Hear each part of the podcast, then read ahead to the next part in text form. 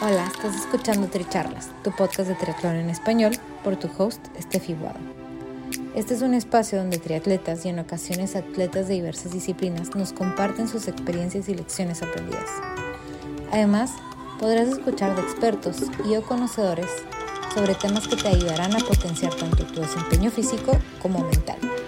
Nuestro objetivo es que de cada episodio te lleves información valiosa para acompañarte en tu crecimiento de mente, cuerpo y espíritu. Déjate inspirar y ponte a entrenar. Si te gusta lo que escuchas, te agradecemos compartas el episodio, nos sigas y nos apoyes con un rating de 5 estrellas.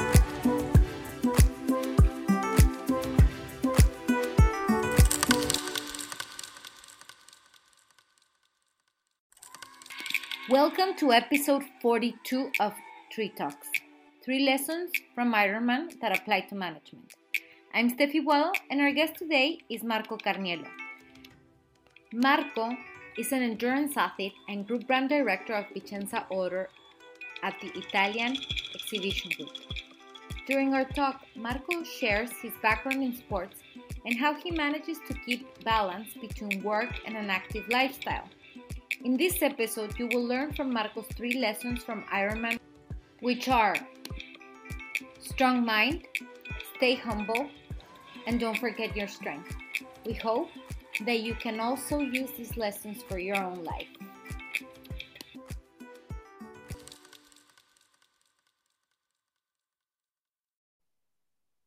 Welcome to Tri Talks. Today I'm here with Marco Carniello. Marco will, will help us introducing himself so you get to know him a little bit more.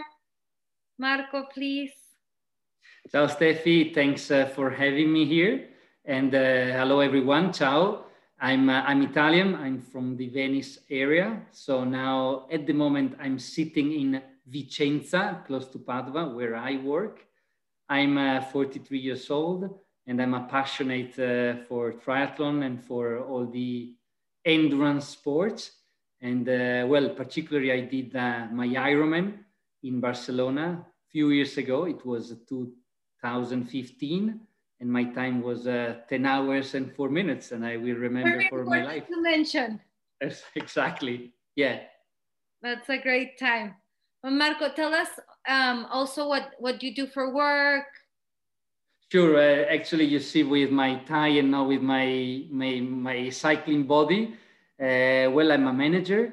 I um, I spent my most of my career as a consultant and a strategy consultant for, for American companies, and now I'm uh, I'm doing uh, a manager in a in a company who's organizing events, uh, trade fairs, and in particular, I'm um, I'm the director of uh, the jewelry business of uh, one of the most important organizer of uh, jewelry shows uh, in the world, which is Italian. The show is Vicenza Oro. So I'm uh, I'm basically dealing uh, every day with jewelry and diamonds and this kind of stuff.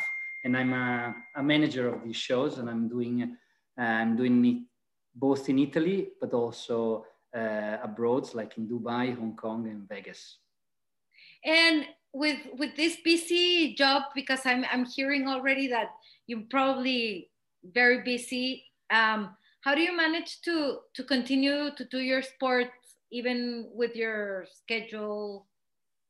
Well, I think is uh, is the is the topic uh, for everyone. Unless you're a professional athlete, you need to deal with your time, and uh, well, it's not easy. But if you're doing with passion, with your heart, uh, you'll find always the time to to do what you like, and uh, at the moment, uh, I'm, uh, I'm not sleep long times. For instance, I'm fine with six hours sleep. I don't know if, if I'm lucky or I just trained to, to sleep only six hours. So I spend all the other hours both for, for work and for, for train myself, but mostly of my sport I'm doing now during the weekend. And I spend basically all the weekend doing what I like, which is uh, cycling or running or any other sport of endurance. But yes, every day is a is a rescheduling and scheduling my agenda trying to to fit some uh, some hours with uh, with something. At the moment, for instance, uh, that I'm very much stressed, I don't want to force myself doing uh, long training, and uh, so I prefer to do in the morning some meditation, some uh, you know some some easy things in my in my apartment and I leave uh, the cycling and the long running only the weekend uh, on the mountains uh, here close to Vicenza. Yeah, because also being having that exposure exposure to nature at least on weekends does give you like a a sense of refreshing, no? Is uh, fundamental. Uh, you know, when I leave my house on Saturday morning at uh, 7, 7.30 a.m., and I and I do these, uh, I guess, are 10, 15 kilometers only. And after that, I'm uh, in the middle of the hills, close to in, with close to the forest, uh, looking at the the mountains or whatever. I really feel refreshed, and I start and I'm and I start to feel that I'm breathing better. Not just because the air is better, is uh, cleaner, but just because when I you train you you force yourself to breathe uh, with a rhythm with uh, and so and i feel to to stay well. And that, i mean i'm start to stay better and better. And after three four five six hours i'm perfect. Tired but healthy. How did this love for sport come to to marco's life i don't know because my both of my parents they didn't do anything in their life uh, about sports. Uh, everything, uh, everything started when I was uh, five years old. I, as any kid in um, in Italy, I wanted to play football, but my mother, who's Swiss, didn't want I play football, so she sent me to play basketball. But then after a while, and I played five years or six years basketball, I realized that I was uh, not so tall to go ahead with, uh, you know, with uh, with the team and, and doing well because everyone in my in my in my team was uh, much taller than myself and they were growing fast and faster than myself.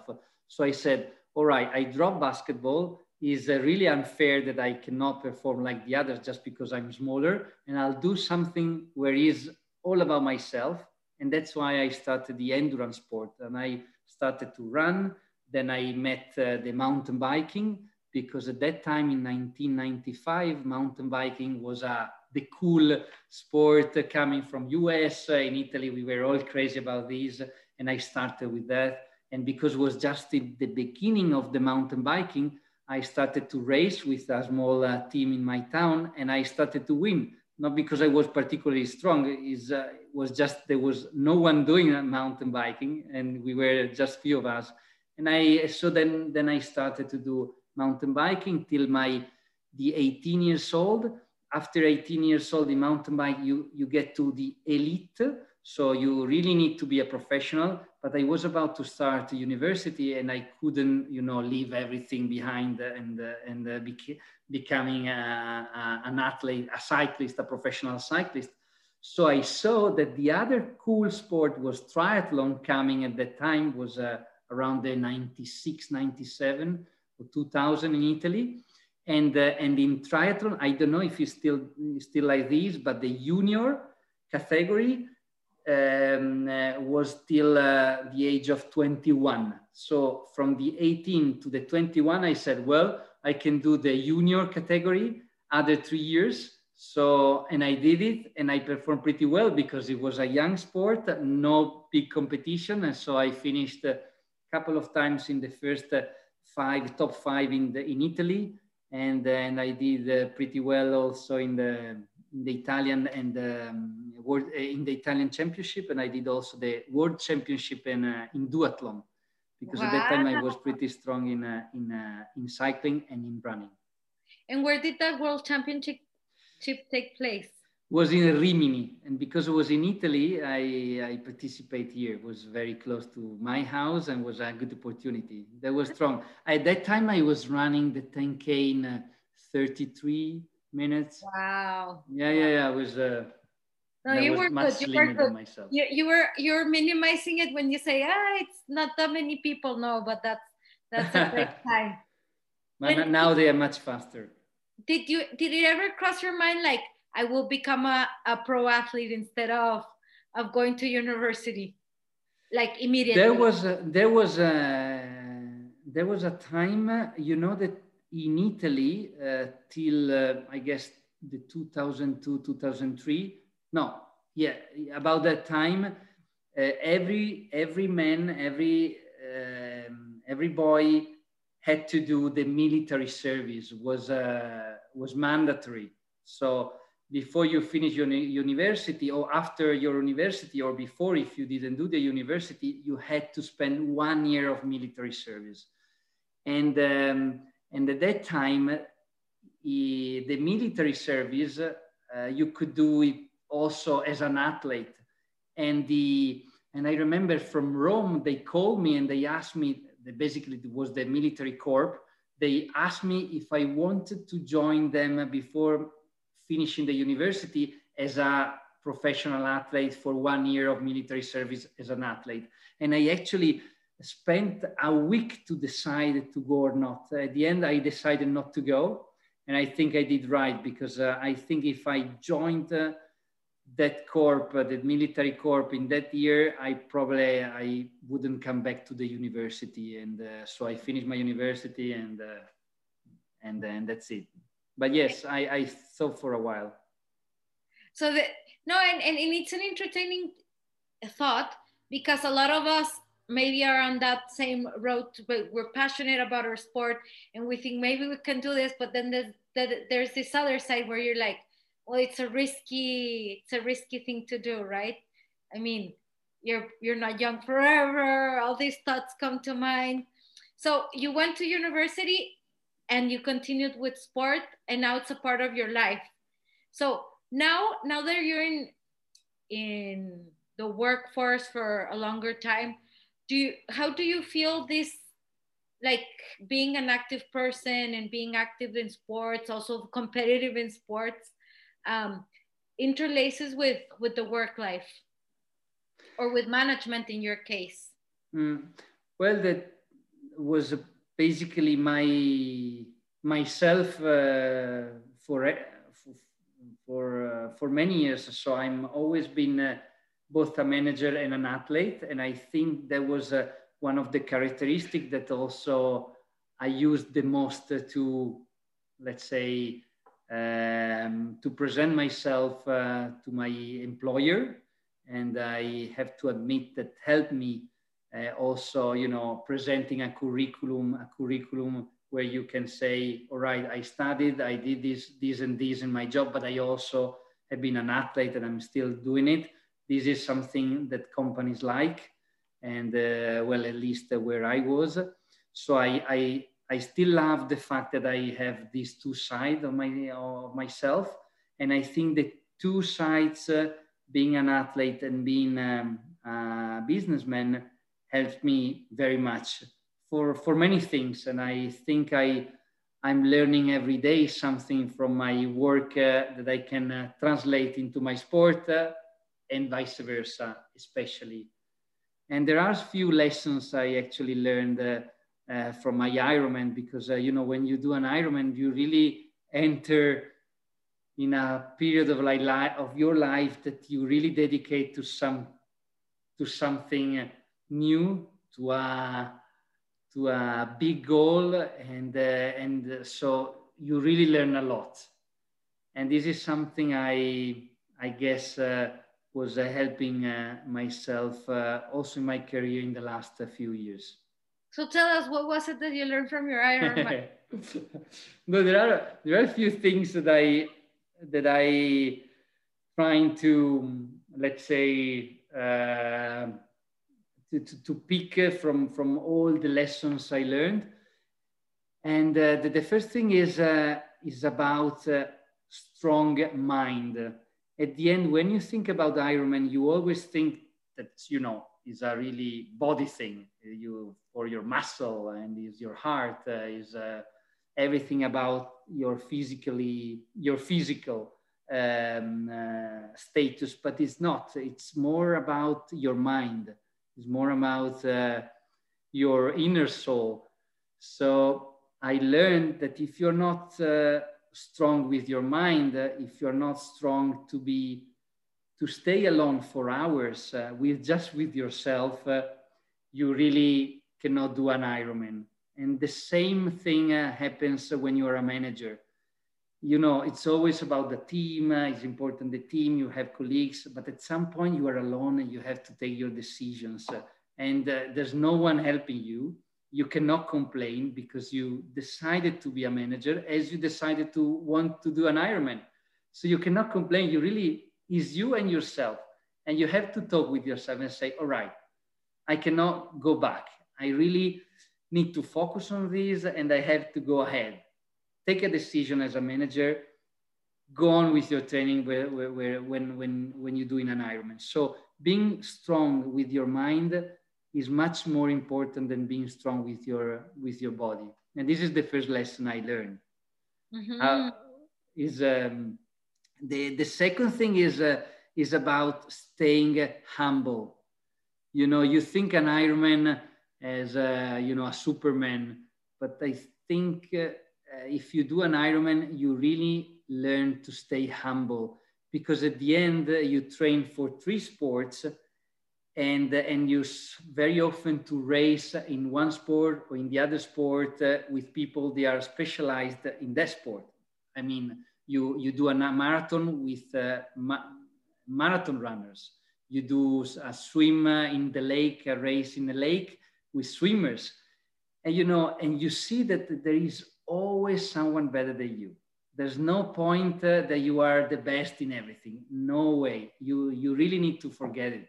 So you need to stay humble and you need to compete with yourself. So when you, you know, when you run uh, a marathon and you're training for an Ironman, you don't want to, com- you're not competing with the other runners. You're competing with yourself because you, you really want to become better than you were yesterday in running because your purpose is uh, is doing an Ironman in a, in a year, in two years. So no worries uh, if you have uh, runners faster than you. So you you know, staying humble is a status that any athlete has to uh, you know experience. There's no space for arrogance in uh, in in Ironman because at the end. Uh, uh, you need to be respectful for, for everyone and you you must know that at some point there will be someone better than you in cycling, better than you in uh, in, in running, etc. And the and the and the third lessons uh, is um, don't Before forget. We to the third one. Yeah. How does how did you how were you able to translate that in, in the in your work? Ah, uh, yeah, that's uh, that's definitely important. I mean, also in your work, when you do when you are a manager or in, in any in any activity in any in any job uh, you cannot uh, handle everything with your competences. You cannot be the best one uh, in anything you do in everything you manage. So you have always uh, to think that some, there is someone better than you. And that's why first of all you learn to listen to everyone. You cannot always speak uh, loudly and before everyone because there's always are there is always in the room someone that knows that part of your work better than yourself especially your team. So it's important that you ask everyone what they think how they would solve this problem how they would go about this problem. And this is very much uh, like in triathlon. So you need to be good in everything but you have to remember that you cannot be the best in everything. So leverage on the others leverage on the experience and the and the fact that there are others around you that can be better than you and they can support you or help you. And this is a very ironman thing. Yes yes. And what's the third the third lesson? Yeah and the third lessons uh, the third lesson is uh, remember don't forget your strength. So when you are training for an Ironman, you training for three different sports. And uh, usually the, the first approach is, all right, I'm already good in, uh, let's say, cycling. So I'm training only in swimming and running.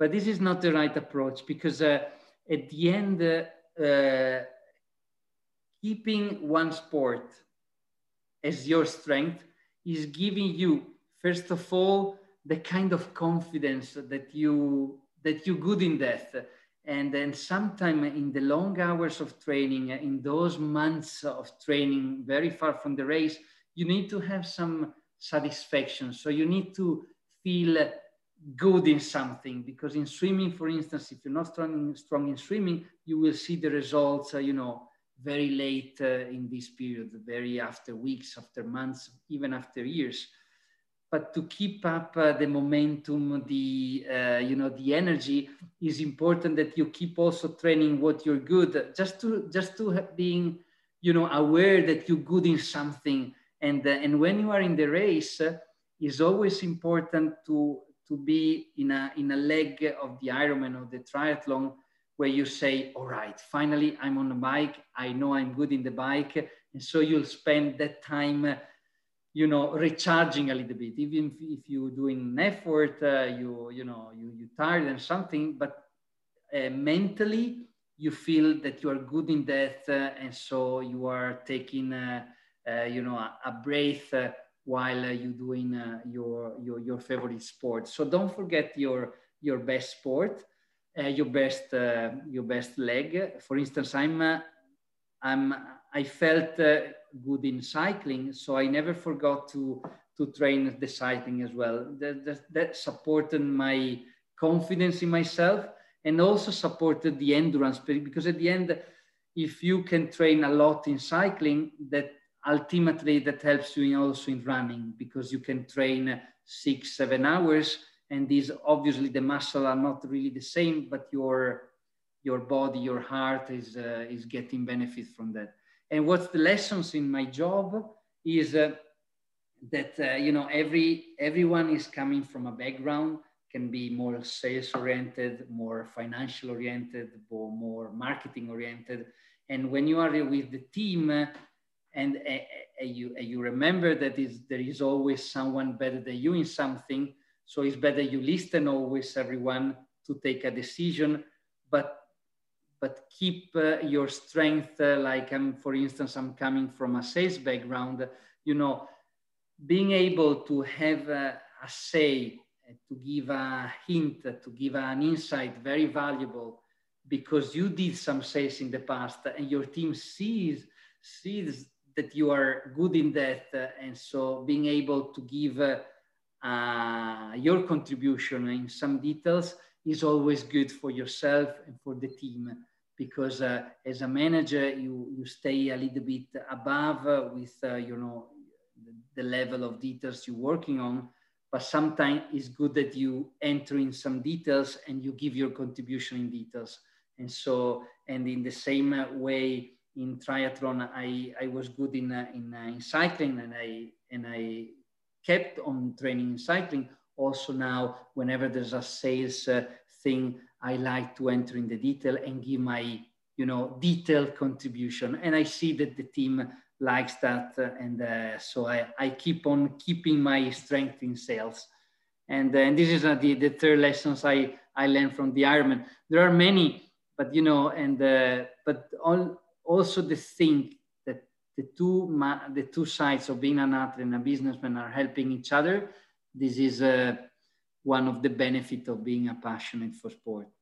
And and i guess we we all have like also like a reason why we do sports. And for example this being able to apply one thing from from sports into our our work and, and vice versa i think this this is very nice that that you can share it with us. So we have a strong mind. We have stay humble. Stay humble and don't forget your strength. Exactly. Those are my three lessons. and and i guess that that strong mind part it's it's it's co- completely like for everything in life no? Like besides your job it's also like in in in any affair of life having a strong mind in, in saying like not giving up right? Uh, also because it i think this is something that we learn in in sport that sometimes a, a very small problem can can be big we make it very big in our head. And when you go through the pain in sport it's like okay in contrast we see problems in a different measure. I think that's something that that's very that, that's very true that's very true. Is the most important thing. Being strong with your mind that means that you're good with yourself that you can stay alone with yourself for for hours and this you know being okay with yourself uh, without uh, um, the need of having someone telling you something or uh, supporting you in some way that's that's very important for everything in life. And i think this is something you develop doing uh, uh, sports in general yes. And and i like how you also uh, talked about a lot of team effort in your job. So like the staying humble part is okay we're never just ourselves and we're not going to be successful alone. And maybe this is something we also learn in sports because you're not going to become an athlete and, and learn how to swim and know how to run and do all those kilometers alone all the time because we do need others. Even like if it's just family support or people around us that help us. We're not self-made no? Absolutely. so that yeah. that humbleness. We can also say like okay i accomplished this but a lot of people in my support crew assisted me in in, in achieving my goal. Absolutely. Yeah the other the other thing that uh, sometimes uh, people uh,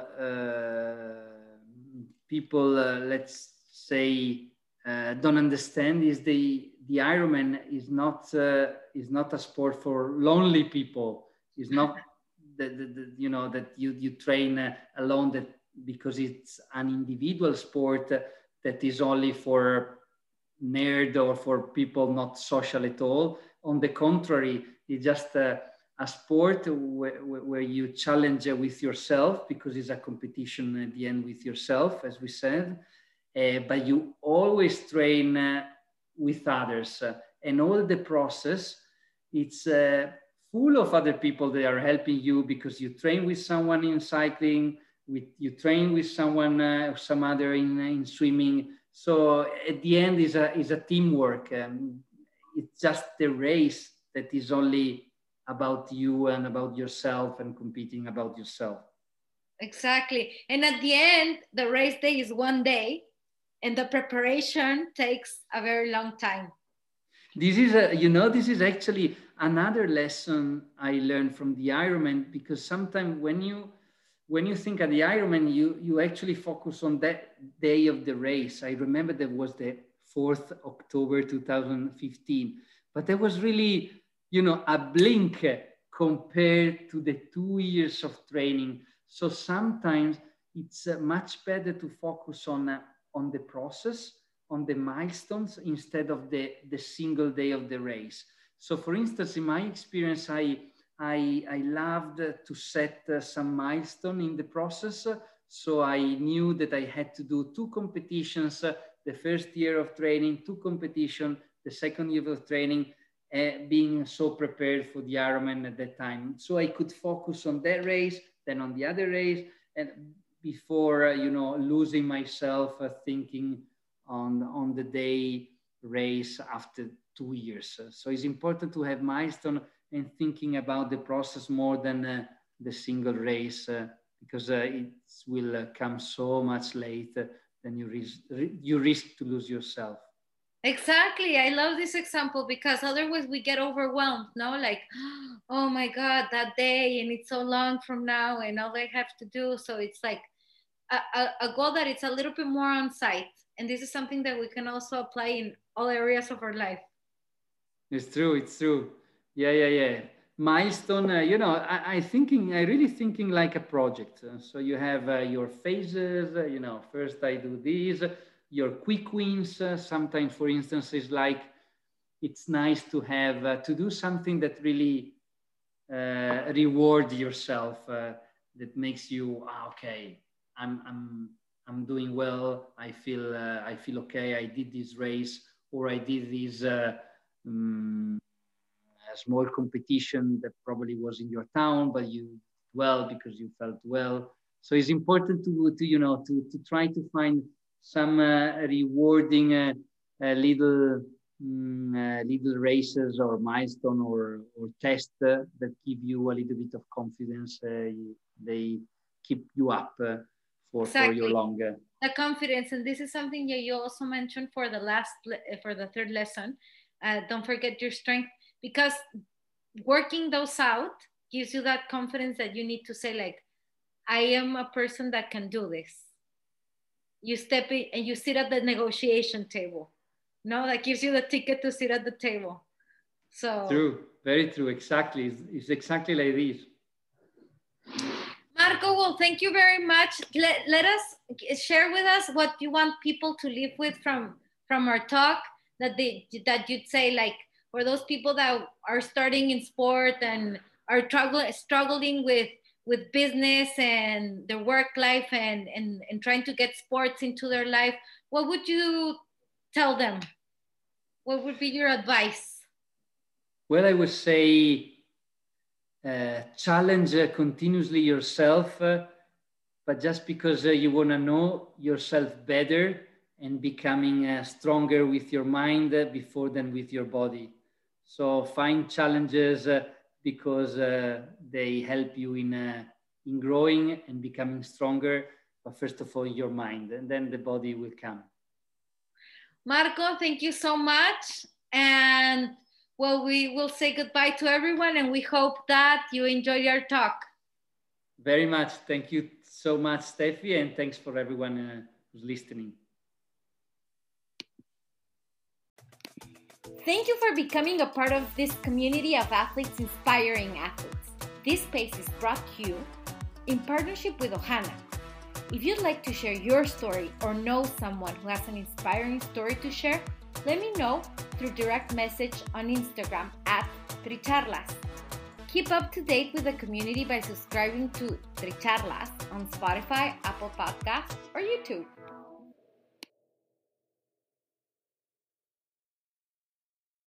Gracias por ser parte de esta comunidad de atletas inspirando atletas. Este espacio es traído a ustedes en colaboración con Ohana Triathlon donde atletas de todo tipo nos comparten sus experiencias y lecciones aprendidas a través del deporte. Los invito a suscribirse al podcast y ponerse en contacto conmigo a través de la página en Instagram de Tricharlas, donde me pueden dar sus comentarios, sugerencias, si conocen alguna persona que tiene una historia para compartir con nosotros. Y estamos en contacto.